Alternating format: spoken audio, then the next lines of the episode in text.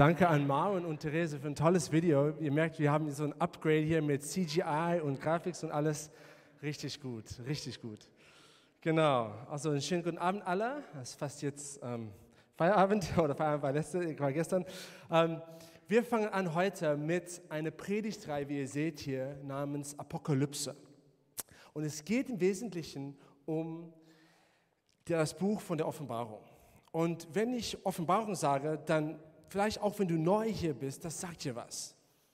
Oder wenn du auch alt hier bist, alter Hase hier seit langem bist, das sagt dir was, aber vielleicht sagt dir das nicht viel, weil du weißt nicht genau, worum es geht in der Offenbarung. Und das wollen wir in dieser Predigtreihe unter die Lupe nehmen und in Betracht ziehen. Also in 60 Sekunden kurz, worum es geht in Offenbarung.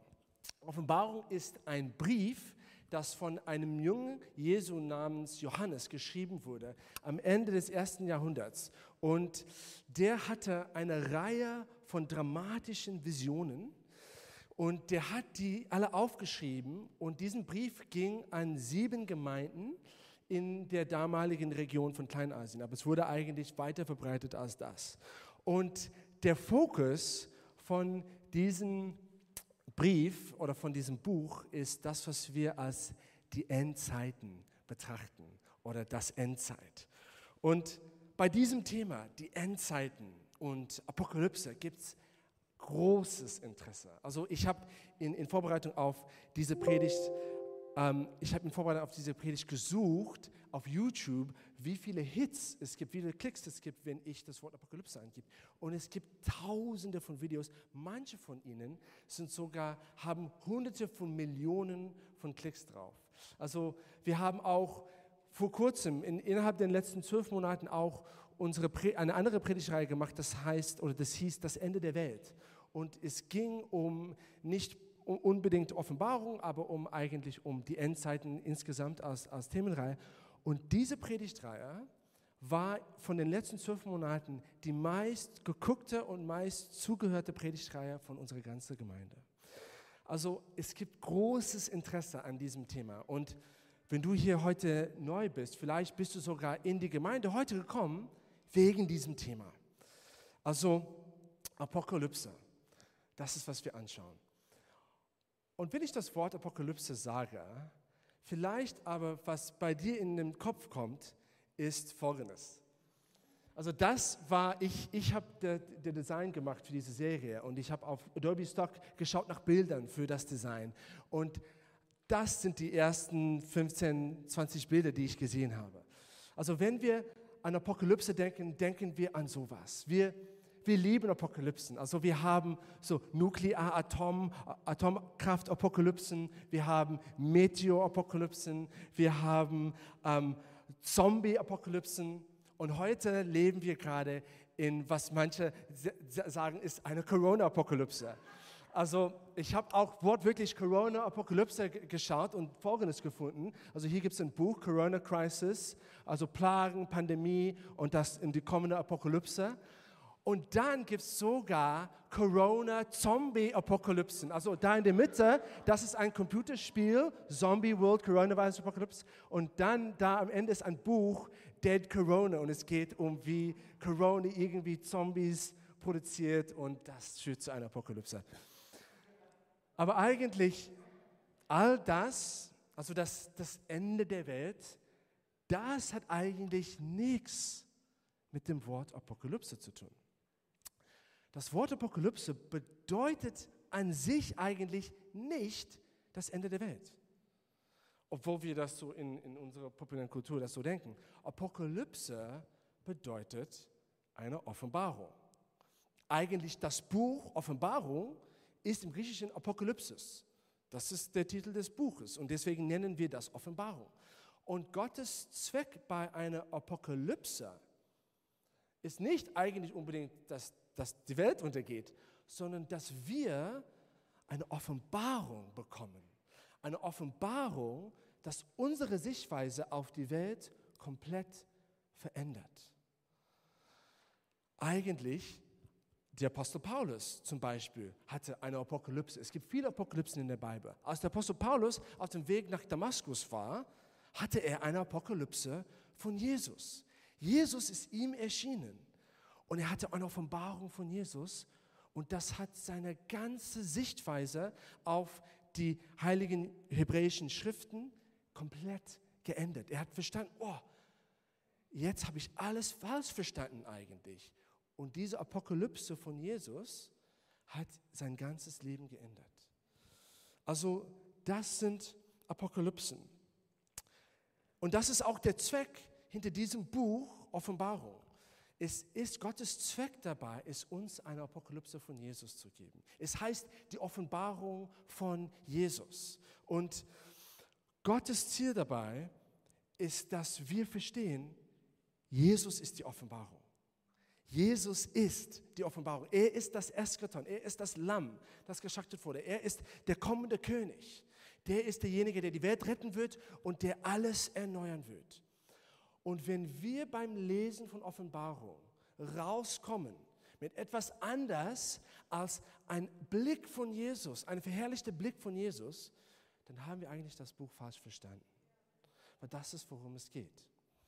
So, deswegen unser Merkvers für, dieses, für dieses Predigtreihe kommt aus Offenbarung 11, Vers 15. Und es das heißt, jetzt gehört die Herrschaft über die Welt endgültig unserem Herrn und dem, der er als König eingesetzt hat, Christus. Ja, unser Herr wird für immer und ewig regieren. Es geht um Jesus als herrschender König und Herr über die Welt. Das ist eigentlich der Sinn hinter Offenbarung und das ist das, wozu Gott uns das Buch gegeben hat. Und deswegen, bei dieser Predigtreihe, eine großartige Frage für dich ist, und übrigens, während dieser Predigtreihe, ich, ich, ich ich empfehle euch wirklich, das Buch Offenbarung zu lesen. Das ist ja logisch. Ich eigentlich bin seit, seit mehreren Wochen, habe ich das jetzt, bin ich dran, das mehrmals zu lesen. Und ähm, es gibt zum Beispiel auf der YouVersion-App, wenn ihr diese Bibel-App nutzt, wie viele von uns wissen, gibt es sehr gute Lesepläne, die dieses Buch verständlicher machen. Ho hoffentlich die Predigtreihe wird das Buch verständlicher machen.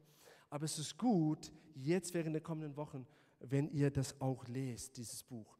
Und eine großartige Frage euch oder dich dir zu stellen, während du dieses Buch liest, ist, Jesus, was willst du mir offenbaren über dich durch dieses Buch? Eine Offenbarung, dass meine Sichtweise auf die Welt ändert wird. Weil Apokalypsen sollten Folgendes machen. Die sollten machen, als ob dir die Schuppen von deinen Augen fallen. Als ob du die Welt ganz neu siehst als ob, obwohl du die gleiche Landschaft tausendmal gesehen hast, wow, nach einer Apokalypse ist das alles neu. Gott macht es neu für dich. Und das ist auch der Sinn hinter diesem Buch Offenbarung. So, wir werden es hoffentlich verständlich machen, dieses Buch während dieser Reihe. Und heute fangen wir damit an. Und deswegen der Titel der Predigt heute heißt Ein Wegweiser durch die Offenbarung. Ein Wegweiser durch die Offenbarung.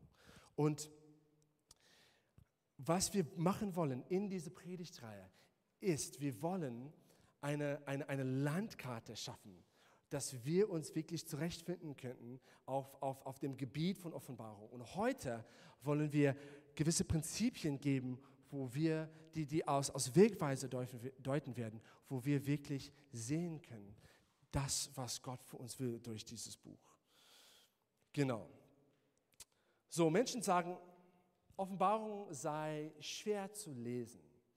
Aber ich eigentlich bin anderer Meinung. Ich denke, Offenbarung ist eigentlich einfach zu lesen, zu verstehen aber ist schwierig.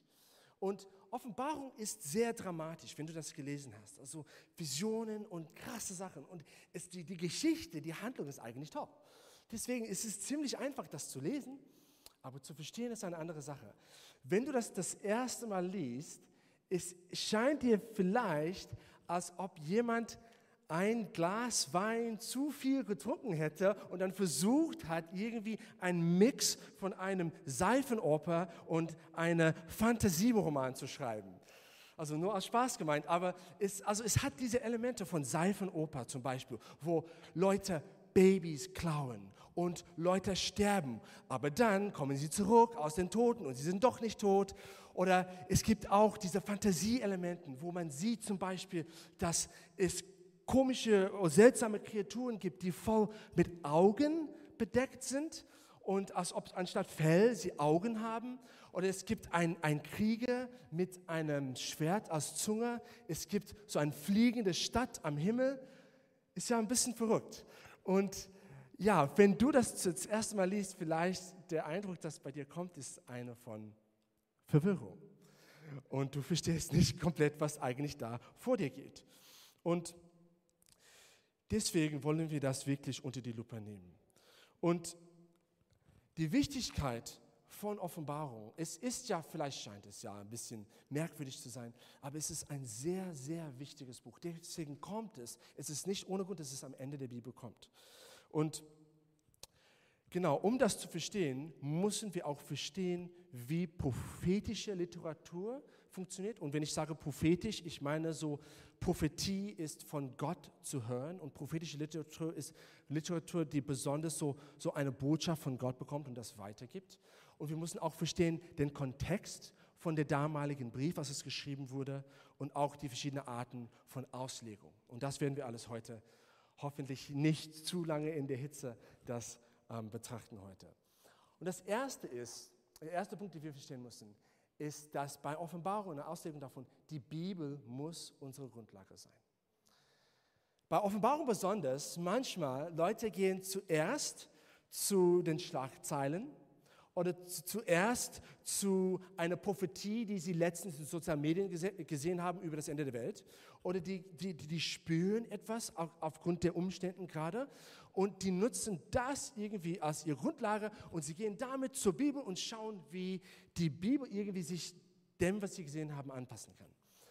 Aber eigentlich, das ist nicht, wie das sein soll. Also wir, wir starten mit der Bibel und die Bibel ist unsere Grundlage und dann wenden wir das auf das Leben an.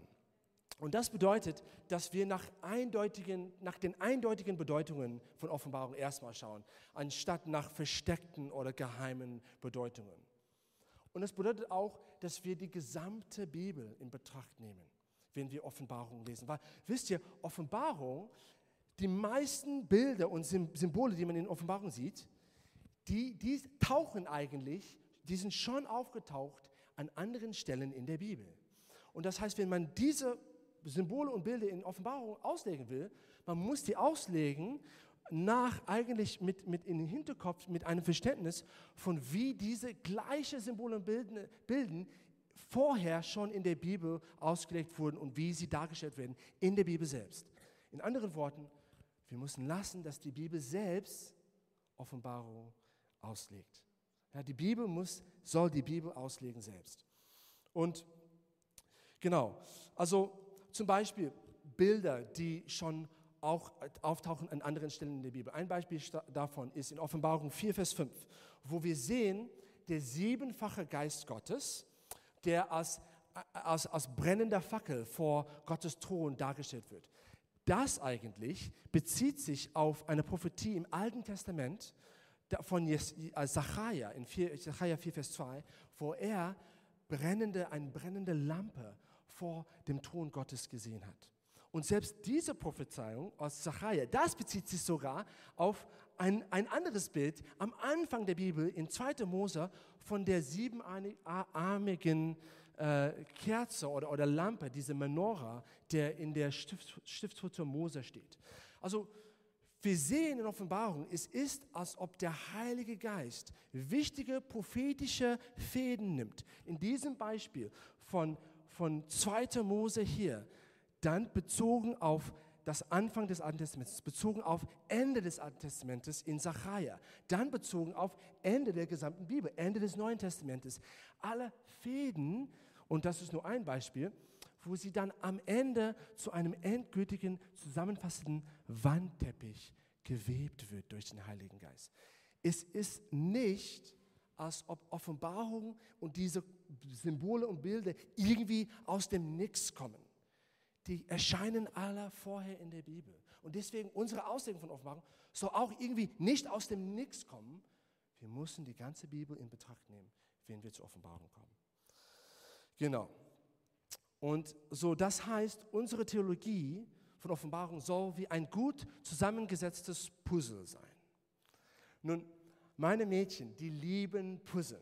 Und das ist ein Bild von Sophia als, mit einem Puzzle, das sie selbst gemacht hat, als sie noch drei Jahre alt war. Und sie ist so die Puzzlemeisterin bei uns zu Hause. Aber unsere Mädchen, als sie Puzzle gemacht haben, am Anfang benötigen sie ein bisschen Schulung. Weil die haben, wenn sie so ein, ein Puzzlestück gesehen haben, die so irgendwie halbwegs aussah, als ob es dort in Puzzle so irgendwie so, so, so reinpasst, haben sie einfach das hineingequetscht und hineingestopft. Und wir mussten ihnen zeigen, eigentlich nur ein Puzzlestück ähm, passt in einem Teil von einem Puzzle nur, wenn den anderen Puzzlestücke um den Puzzlestück herum genau dazu passen. Und das ist genau wie es ist in Offenbarung. Die Auslegung, die wir haben, müssen wir nicht irgendwie versuchen, irgendwie mit Gewalt in unsere restliche Theologie von unserer Bibel hineinzuquetschen, wenn es nicht passt zu den anderen äh, Deutungen und den anderen Bildern, die in den, anderen, in den Rest der Bibel vorkommen. Es soll genau passen als eine Einheit. Zum Beispiel, ich gebe euch ein Beispiel, dass, dass die Zahl von den 144.000, das kommt vor in Offenbarung. Vielleicht hast du dich gewundert, was bedeutet das? Wir, wir gucken nicht in die Schlagzeilen, um zu sehen, was 144.000 bedeutet, sondern wir gucken in die Bibel. 144.000 ist ein Vielfaches von 12. Und die Nummer 12 kommt und Vielfaches davon scheint überall in der Bibel. Und deswegen müssen wir diese Orte in Betracht nehmen. Okay, wie kommt es vor in der Bibel an anderen Stellen? Und dann daraus werden wir ein besseres Verständnis haben von wie es, was es bedeutet in Offenbarung. Bibel als Grundlage zu haben bedeutet auch, dass wir lassen, dass die klaren Text, Texten die unklaren Texten auslegen lassen. Und hier ein, ein, ein Beispiel, wie das überhaupt nicht gemacht wird, ist in, in, in, dem Punkt von der Zeitpunkt von Jesu Wiederkehr auf Erde. Das ist ein sehr gestrittener Punkt in der Theologie und eine Auslegungsrichtung, die, die, die das so auf eine gewisse Art interpretiert, stützt ihre Theologie nur auf einem einzigen sehr unklaren Texten der Bibel und das ist Offenbarung 20, der sehr schwer zu, zu interpretieren ist. Aber der, den, den Fehler, den sie dabei machen, ist, sie, sie betrachten nicht die viel klarere Stellen in der Bibel, die auch zum Zeitpunkt von Jesu wieder, wieder, Wiederkommen auch sprechen. Zum Beispiel 1. Ähm, Korinther 15 oder 1. Thessaloniker 4 oder 2. Petrus 3 oder andere Punkte in der Bibel, wo es sehr klar darüber geredet wird. Und wenn man die klaren Text versteht, dann kann man viel leichter Offenbarung 20 verstehen. Nur als Beispiel. Und dann also als zweitletzter Punkt von, von unserem Punkt von, von, von der Bibel als Grundlage nehmen, ist, dass wir sollen auch zulassen, dass das Neue Testament das Alte Testament auslegt. Also im Alten Testament, das, was oft als politisch oder physisch scheint, ist eigentlich interpretiert im Neuen Testament als geistig und international. Und so ein anderer sehr umstrittener Punkt in der Endzeittheologie ist das Tempel und de, de, wie das Tempel wiedergebaut wird. Wie wird das Tempel wiedergebaut? So verschiedene Theorien darüber. Und im Alten Testament in Amos 9, Vers 11, es wird da prophezeit, dass die Stiftshütte Davids wird wiederhergestellt. Und es gibt zum Beispiel äh, Theologen, die sagen, okay, das wird wortwörtlich physisch, politisch erfüllt am Ende der Zeit durch einen buchstäblich physischen Tempel in Jerusalem, das gebaut wird während der buchstäblich tausendjährigen Reich von Jesus. Okay, so das ist eine Auslegung. Aber man soll eigentlich gucken, wie wird die Stiftshütte Davids im Neuen Testament eigentlich interpretiert. Und wenn man das Neue Testament aufschlagt, man sieht in Apostelgeschichte 15, es wird total anders von der Bibel selbst interpretiert.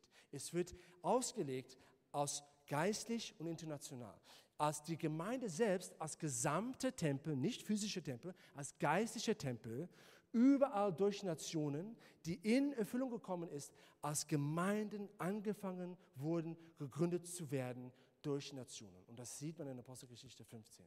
Und dann verstehen wir, ah, okay, Stiftschüsse Davids ist eigentlich geistig und international. Also wir sollen zulassen, dass das Neue Testament das Alte Testament auslegt. Und als Folge davon Unsere Theologie über Offenbarung sollte Christus zentriert sein. Weil wenn wir das Neue Testament in Betracht nehmen, Jesus ist der hohe Punkt davon. Und das soll eigentlich zur Anbetung führen. Aber heute oft, was wir sehen, wenn verschiedene Schulen äh, Offenbarung auslegen, die ziehen nicht so sehr den Fokus auf Jesus, sondern eher auf die, Anti, die Antichristen. Und das folgt nicht zur Anbetung, sondern zur Angst und, und zur Paranoia und zu einem, einer Fixierung auf das Böse. Und das wollen wir nicht. Das, das eigentlich bringt uns wenig. So, wir wollen fokussiert sein auf Jesus und auch auf sein Königreich, weil das war Jesu großer Punkt in seinem Dienst. Und auch ist es der Punkt von Offenbarung, haben wir es gesehen in der, in der Merkvers. Also dieses Königreich der Welt ist zum Königreich von Jesus geworden. Es geht um Königreiche. So, wenn unsere Auslegung von Offenbarung nicht Königreich fokussiert ist, dann ist es wahrscheinlich nicht Christus zentriert und es ist wahrscheinlich nicht biblisch. So, das bedeutet, wir müssen die Bibel nehmen als Grundlage für unsere Auslegung von Offenbarung. Ich hoffe, ihr seid alle jetzt mit mir. Wir haben es so halbwegs geschafft durch die Predigt. Und ähm, jetzt schauen wir uns den nächsten Punkt an und das ist Kontext. Es ist sehr wichtig, dass wir den Kontext beachten sollen. Den Kontext beachten sollen. Also wir müssen verstehen, wie ich am Anfang gesagt habe, dass dieses Buch Offenbarung ist ein Brief und es wurde an Gemeinden geschrieben in Kleinasien am Anfang des ersten Jahrhunderts. Und eigentlich, diese Leute, die, die erste Lese von diesem Buch, die ursprünglichen Lese von Offenbarung, die hatten ihren eigenen kulturellen und historischen Kontext. Das war, die waren jüdische und nicht-jüdische Christen, die zum größten Teil verfolgt wurden vom römischen Reich. Also die hatten es schwer in ihrem Leben. Und die fanden dieses Buch extrem hilfreich. Eigentlich die Auslegung von Offenbarung, die sie verstanden haben, war für sie so relevant, dass sie tausende von Kopien von diesem Brief gemacht haben. Und deswegen wurde dieser Brief aufbewahrt und deswegen haben wir das als Teil von der Bibel. Das heißt, wenn die Auslegung von den ursprünglichen Lesen so relevant war für sie, dass sie das tausendmal kopiert haben, wie können wir das ignorieren und sagen, ja, das Offenbarung ist eigentlich hat gar nichts zu tun mit dem ersten Jahrhundert. Es geht alles um die Zukunft. Es geht alles nur rein um die Endzeiten und die Schlagzeilen und das, was wir jetzt im 20. Jahrhundert sehen. Wenn wir das erste Jahrhundert komplett ignorieren, dann verpassen wir den Sinn von Offenbarung. Natürlich, Offenbarung hat viel mit heutzutage zu tun. Es ist relevant für heute, auf jeden Fall, das sage ich nicht. Aber ich sage nur, unsere Auslegung und Interpretation davon soll groß genug sein, dass es auch die Punkte vom ersten Jahrhundert auch mit einbezieht. Zum Beispiel, Jesus wird als Herr in, diese Buch, in diesem Buch sehr klar dargestellt.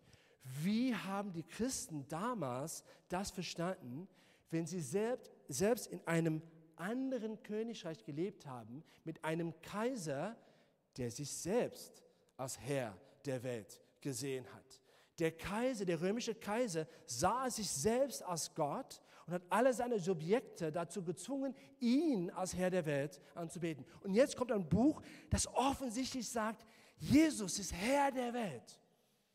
Was haben die Leute damit verstanden? Wie hat das, was, was hat das ihnen bedeutet? Wenn wir das verstehen, diesen ursprünglichen Kontext, wird unser Blick auf Offenbarung bereichert.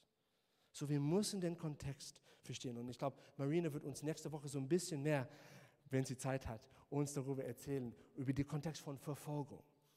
Genau. So, den Kontext müssen wir verstehen. Und jetzt wenden wir an ein paar Punkte über prophetische Literatur. Und um uns ein Verständnis dafür zu geben, erzähle ich euch ein, eine kurze Geschichte. Von dem ersten Mal, dass ich dem prophetischen Dienst sozusagen ähm, begegnet bin. Ich war 19 hm, Jahre alt und ich war in einer Gemeinde in Südafrika und eine Prophetin kam zu unserer Gemeinde und sie hieß oder heißt Val McClelland und eine tolle Prophetin. Und das war das erste Mal, dass ich eine Prophetin gesehen habe.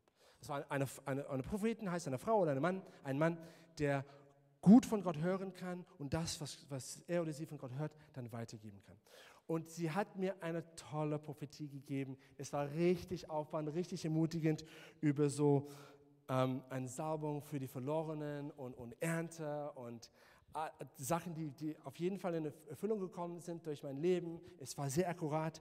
Und dann, also es war äh, die Gemeinde, Gareth und Taryn waren auch da und, und Gareth eigentlich war dran nach ihr. Gareth hat über mich prophezeit, war auch toll. Und dann ein anderer Pastor, Derek Hagemann, hat auch über mich prophezeit.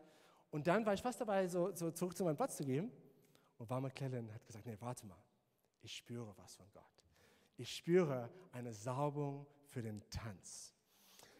Und sie hat gespürt von Gott, dass, dass Gott mir eine Salbung für den Tanz geben wollte. Nun, wenn ihr mich weiß, ihr weißt, ich brauche das total, weil ich nicht tanzen kann. Also wenn du und ich Anita, unsere Hochzeit, äh, Anita, meine Frau, wenn, wenn du unsere Hochzeit gesehen hättest und unsere Tanz, Hochzeitstanz hättest du gesehen, ja, wir, wir sind gar nicht begabt. Also ich brauche ja eine Salbung zu tanzen. Aber was das bedeutet hat in dem Moment war, ich musste mich auf meinen Rücken legen, so mit meinen Füßen in, in, in der Luft, so wie ein Käfig. Und die haben die Sohlen meiner Schuhe mit Öl gesalbt, mit Olivenöl. Und dann in dem Moment musste ich vor der ganzen Gemeinde tanzen. Ohne Musik. Es gab, es gab nur ein Schlagzeug. Und dann musste ich tanzen. Und wisst ihr was? Eigentlich, es war super. Es war toll. Ich habe die Gegenwart Gottes gespürt, wortwörtlich. Und es war richtig cool. Aber was es auch war, auf jeden Fall war interessant und unerwartet. Und das ist genau, wie das Prophetische ist. Das Prophetische ist oft interessant und unerwartet. Und auf jeden Fall, das begegnen wir, wenn wir das Buch von Offenbarung lesen. Und deswegen wollen wir ein paar wichtige Punkte in Betracht nehmen, für wie wir uns mit prophetischer Literatur, wie, wie wir das auseinanderlegen und wie wir uns damit befassen. Und der erste Punkt ist, dass prophetische Literatur ist symbolisch. Es ist symbolisch. Also wir, wir lesen Offenbarung 1, Vers 1. Dies ist die Offenbarung Jesu Christi die ihm Gott gegeben hat, seinen Knechten. Also ich, ich musste hier so ein bisschen ältere Übersetzung nehmen, um, um, um das richtige Wort hier ähm, herauszukriegen, das ich wollte, also um seinen Knechten zu zeigen, was in Kürze geschehen soll. Und er hat sie gedeutet und gesandt durch seinen Engel zu seinem Knecht Johannes. Also er musste das deuten, es musste gedeutet werden, also ausgelegt werden. Also wir müssen, das ist symbolisch und wir müssen das auch auslegen. Also wir müssen, uns muss bewusst sein, was ist der Genre der Schrift, mit der wir uns befassen. Und das ist prophetisch. Wie ich gesagt habe, Johannes, der das Buch geschrieben hat, hat viele dramatische Visionen gehabt. Und die Visionen, die Visionen sind per Definition, laut Definition, sie sind symbolisch. Also wir lesen von einer Frau, die gekleidet ist mit der Sonne und die den Mond unter ihren Füßen hat. Wir reden von einer anderen Frau, die in lila getragen, getragen oder äh, die lila trägt und lila getragen, gekleidet wird und auf einem Biest rumreitet. Äh, wir, wir lesen von einem würfelformigen Stadt, der irgendwie auch eine Braut ist. Also sollen wir das alles wortwörtlich buchstäblich nehmen? Nein, das, ist, die sind Symbole und wir sollen das auch symbolisch nehmen. Und ich gebe euch ein gutes Beispiel. Das ist auch so ein bisschen das Bild, was ich hier habe. Und das ist das Symbol von, dem, von Jesus als Lamm Gottes. Und wenn wir das lesen, in Offenbarung 5, Vers 6, steht, dass das Lamm Gottes hatte sieben Augen und sieben Hörner an seinem Kopf und auch hatte sieben Geister. Nun, sollen wir das wortwörtlich verstehen, dass Jesus, wenn wir ihn eines Tages begegnen im Himmel, wird ein Lamm sein mit sieben Augen? Oder bedeutet das, dass, dass die Nummer, die Zahl von sieben, steht in der Bibel symbolisch für Vollkommenheit, für wenn etwas vollkommen ist. Zum Beispiel die Schöpfung am siebten Tag war dann vollendet zu der Zeit. Und steht es eigentlich eher, die sieben ähm, Augen und Hörner, symbolisch dafür, dass Jesus komplett vollkommen ist, dass er perfekt ist, dass er das Einzige ist, der würdig wurde, als Lamm für unsere Sünden geschlachtet zu werden. Aber wenn du nicht weißt, die Botschaft der Bibel und eigentlich die Botschaft von Offenbarung und von der ganzen Bibel ist so, dass wir Menschen, wir brauchen einen vollkommenen Retter, weil wir sind unvollkommen. Wir sind Sünder. Wir, wir, wir, wir, wir erreichen Gottes Standards nicht. Aber es gibt einen heiligen Gott, der am Ende der Zeit die ganze Welt richten wird Und wir brauchen einen Retter. Und dieser Retter, Gott sei Dank, ist auf die Erde gekommen. Und er heißt Jesus. Und er war perfekt. Und er hat das perfekte Opfer gebracht. Und dadurch können wir ewiges Leben haben. Das ist die Botschaft von der ganzen Bibel und auch die Botschaft von Offenbarung. Und das ist das, was Johannes hier zum Ausdruck bringen wird. Und deswegen müssen wir stehen, es ist symbolisch. Symbol, äh, prophetische Literatur ist auch oft nicht chronologisch geschrieben. Also manchmal wir sehen verschiedene Ereignisse durch die Offenbarung und wir denken, die sind verschiedene Ereignisse, die alle chronologisch aufeinander folgen. Aber das sind sie eigentlich nicht. Oft sind sie das gleiche Ereignis, das nur mehrmals von verschiedenen Aspekten äh, betrachtet wird. Zum Beispiel in Offenbarung 21, die Braut Christi wird, erscheint zweimal und kommt runter vom, vom Himmel zweimal. Heißt das, dass wortwörtlich ähm, die, die Braut Christi zweimal vom Himmel runterkommt? Nein, es ist nur das gleiche Ereignis, aber zweimal von verschiedenen Perspektiven gesehen. Und manchmal auch Propheten, wenn sie was bekommen von Gott, es scheint ihnen im Moment, als ob die Ereignisse, die sie sehen, alle zeitnah passieren. Aber oft eigentlich die Ereignisse sind entfernt von Tausenden von Jahren. Es ist zum Beispiel, als ob man ein Gebirge sieht von ferner. Man sieht ein Gebirge und es sieht, als ob die Berge alle nah dran sind. Aber wenn man eigentlich nahe kommt, man sieht, es gibt große Entfernungen zwischen den Bergen. Und so ist es. Es ist nicht chronologisch, was wir auch sehen in prophetischer Literatur und auch in Offenbarung. Und dann Offenbarung, mein zweitletzter Punkt ist, dass es auch antithetisch geschrieben wurde. Antithetisch. Was bedeutet das?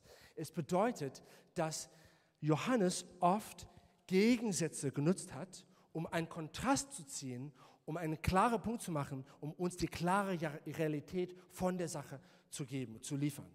Ähm, zum Beispiel, es gibt viele Gegensätze in der Bibel. Es gibt, und, und wenn wir, wir verstehen sie, dass die Symbole nur, wenn wir auch die Gegensymbole verstehen. Zum Beispiel, dass ähm, der, die Drache, das Tier und der falsche Prophet. Das ist eigentlich ein Gegensatz zu dem Vater, Sohn und Heiliger Geist. Oder die große Prostituierte.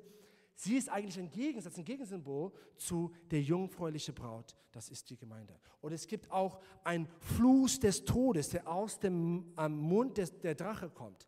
Das ist ein Gegensymbol zum Fluss des Lebens, das durch die Stadt Offenbarung, äh, Neue Jerusalem fliegt. Also es gibt viele, äh, also viele, viele Symbole. Und es ist wichtig, wenn wir die nur alleinstehend interpretieren und auslegen lassen, diese Symbole, wir können sie auch falsch verstehen. Zum Beispiel, klassisches Beispiel, das Mahlzeichen de, des Tieres. Ja? Sehr bekannterweise wird ausgelegt als ein Mikrochip in der Hand und im Stirn, weil es, es steht in Offenbarung, es gibt ein Mahlzeichen des Tieres, der auf, Hand, auf die Hand und auf den Stirn geht. Und allein, alleinstehend könnte so stimmen. Aber eigentlich, wenn wir betrachten, was ist das Gegensymbol davon, ist es das Siegel Gottes, Gottes Siegel. Und wir verstehen, Gottes Siegel, so Gottes Mahlzeichen sozusagen, in 2. Korinther ist eigentlich der Heilige Geist. Der ist unser Siegel in unserem Herzen. Und wir verstehen, es soll nicht buchstäblich betrachtet werden, sondern geistlich. Und es geht eigentlich um Anbetung, weil es unsere Hand und unsere Stirn bedeutet unser Handeln und unsere Denkweise.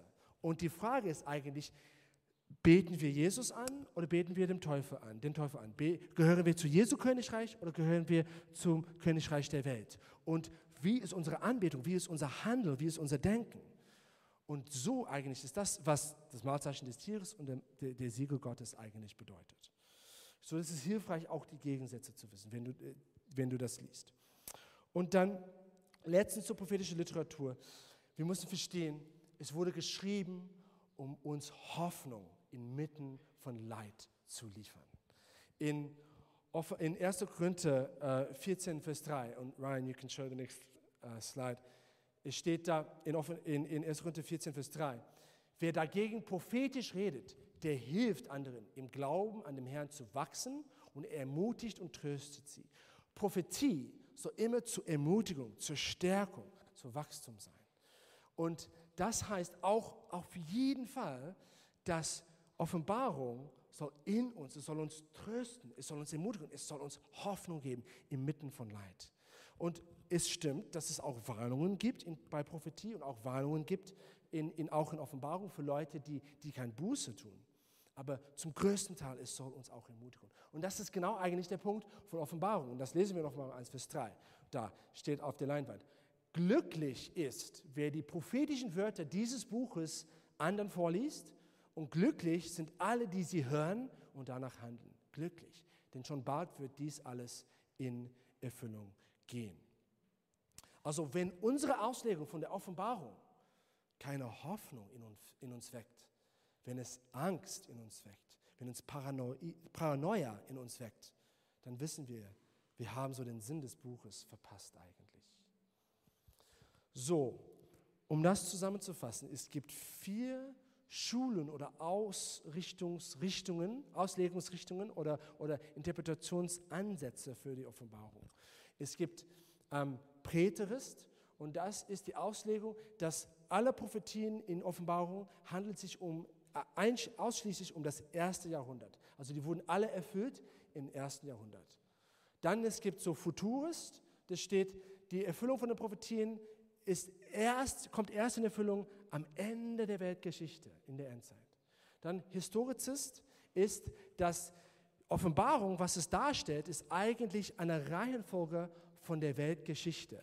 Dass die Geschehnisse in Offenbarung sind also eine Chronologie, so eine chronologische Reihenfolge, die wir genau sehen können, wie die Weltgeschichte gegangen ist, vom ersten Jahrhundert bis hin zu der Zukunft.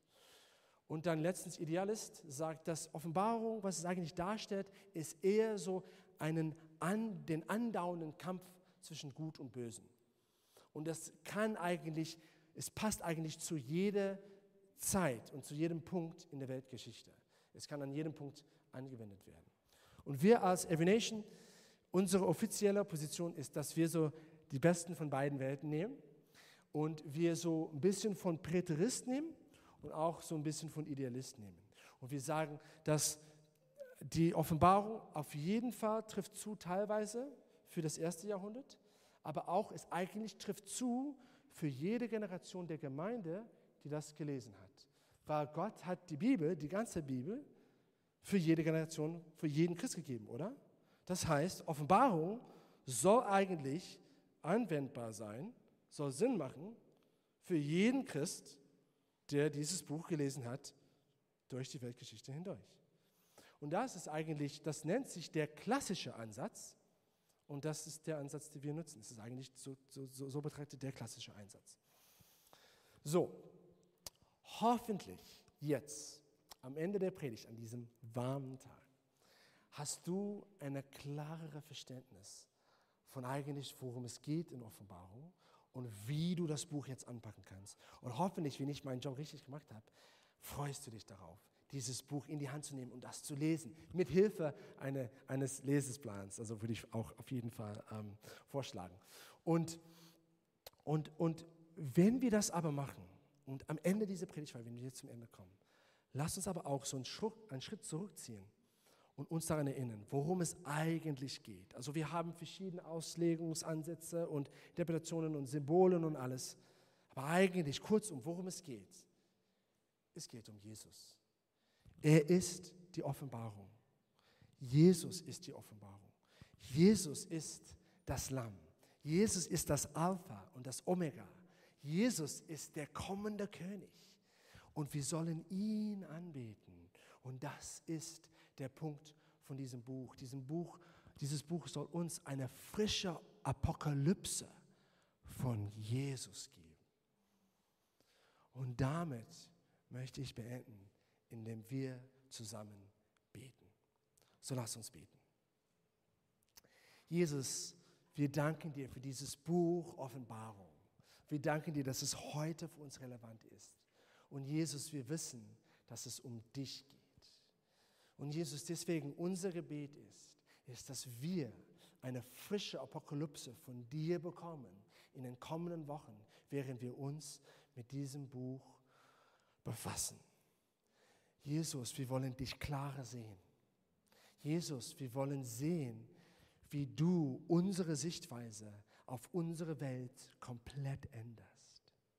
Jesus, wir wollen sehen, dass Schuppen uns von den Augen fallen, weil wir die Welt ganz neu sehen durch dich.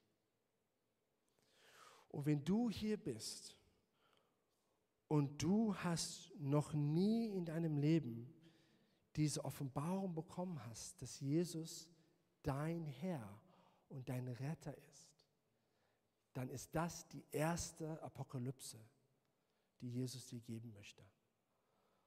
Und wenn du möchtest, kannst du mit mir beten, um Jesus als dein Herr, als dein Retter, als der Herr von deinem Welt in dein Leben wirklich anzunehmen. Weil das ist der Punkt, worum es geht. So, wenn du hier bist und du diese Entscheidung noch nicht getroffen hast, Jesus zum Herrn, zu, zu Retter in deinem Leben zu machen, dann bete jetzt mit mir. Ich bete vor und du kannst nach mir beten. Jesus, ich sehe heute, dass du der Herr der Welt bist. Und Jesus, ich will, dass du zu meinem Herr wirst. Dass du mein Retter wirst. Jesus, ich glaube, dass du am Kreuz für meine Sünden gestorben bist. Und ich bitte dich um Vergebung für meine Sünden. Und ich treffe jetzt eine Entscheidung, umzukehren von meinem alten Leben und dir nachzufolgen als mein Herr und mein Retter. Und ich danke dir, dass du mich zu deiner Familie, in deiner Familie willkommen heißt, von nun an. Amen.